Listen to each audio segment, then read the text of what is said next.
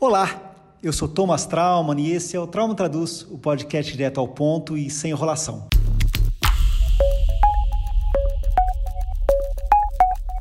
Trauman Traduz. Hoje é dia 30 de novembro de 2020 e vamos falar da possível volta da quarentena em São Paulo. Ainda havia Tucano comemorando a reeleição de Bruno Covas no, na segunda-feira, quando o governador de São Paulo, João Dória, anunciou que todo o estado voltou à fase amarela, que é basicamente uma das fases.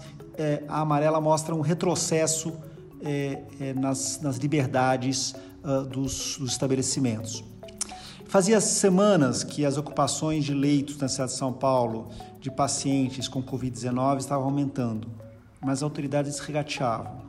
Ora minimizavam, ora diziam que os números não provavam o rebote do vírus, ora diziam que havia um problema, é, uma defasagem na entrega é, dos números. Foi só a eleição acabar e a verdade apareceu.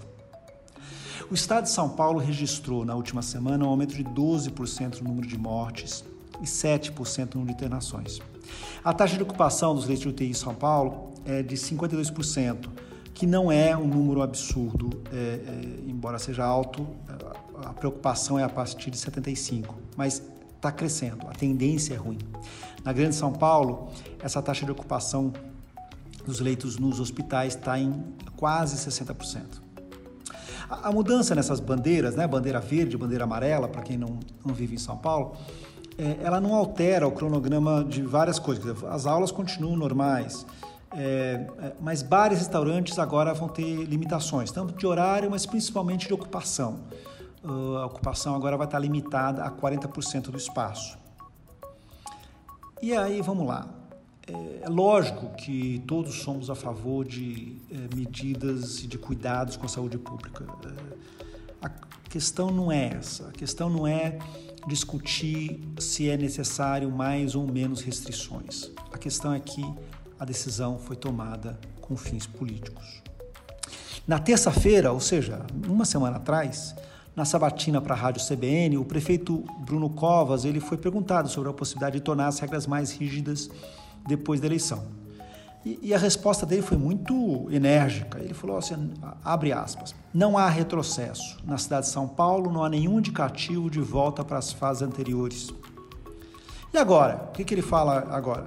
Ah, ele disse que a decisão foi do governo do estado e que não da prefeitura. E que o aumento do número de casos em São Paulo, é, é, dos, das ocupações do leito, do leito de São Paulo, é, é a decorrência de pacientes que vêm do interior para ficar, ficar aqui. Ah, tenha santa paciência, né? Assim, aí não, né?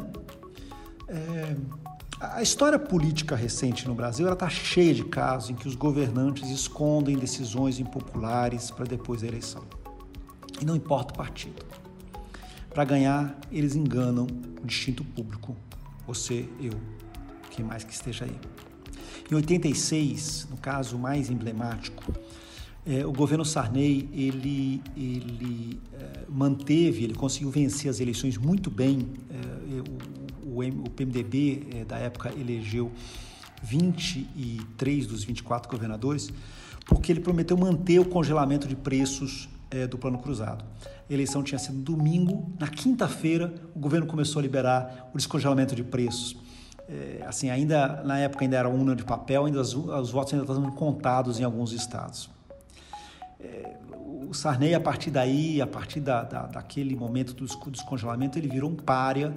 É, ainda conseguiu manter, ainda continuou presidente até 89, mas é, deixou de ser um protagonista na campanha e as pessoas é, passaram a realmente odiar o presidente em função da sua mentira. Em 98, uh, o governo Fernando Henrique, que havia sido eleito em função do Plano Real, ele havia, ele havia dito Uh, ele, ele, o, o, presidente havia dito que havia uma crise internacional se formando e, e se apresentou como grande, a, a, principal, a única pessoa que poderia gerenciar e enfrentar naquela crise. Mas, ao mesmo tempo, ele disse que eh, ele nunca afirmou que haveria mudanças drásticas na política econômica. Ele venceu a eleição, eh, pouco tempo depois ele trocou o presidente do Banco Central, descongelou, é, é, é, tirou, a, a, tirou o câmbio fixo que o Brasil funcionava na época. o dólar foi para as alturas, subiu quase 70% em dois meses. o Brasil quebrou, teve que ir para o FMI, de tão mal feita que foi aquela saída, e o Brasil entrou a partir daí num, num ciclo de recessões e de, de, de, crescimento econômico quase nulo, até conseguir superar um tempos depois, mas foi realmente assim, foi muita incompetência. E o Fernando Henrique virou, é, é, o governo dele acabou antes de começar, o segundo governo.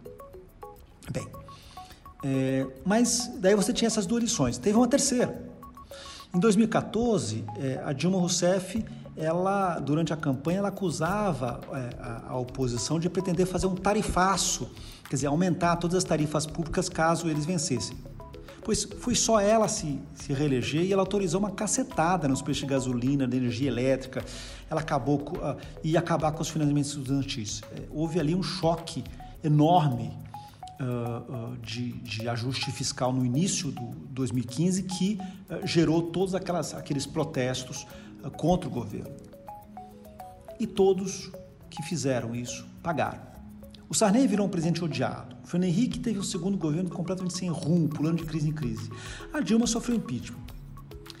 A história mostra que os políticos podem enganar os seus eleitores por algum tempo. Mas um dia a conta chega.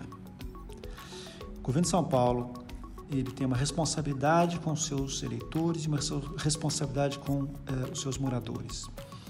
Eh, o Estado de São Paulo tem uma responsabilidade enorme em função das pesquisas com, com vacina e tem uma responsabilidade enorme é, é, com a questão de, de, de, novas pesquisas sobre, sobre é, o combate ao Covid.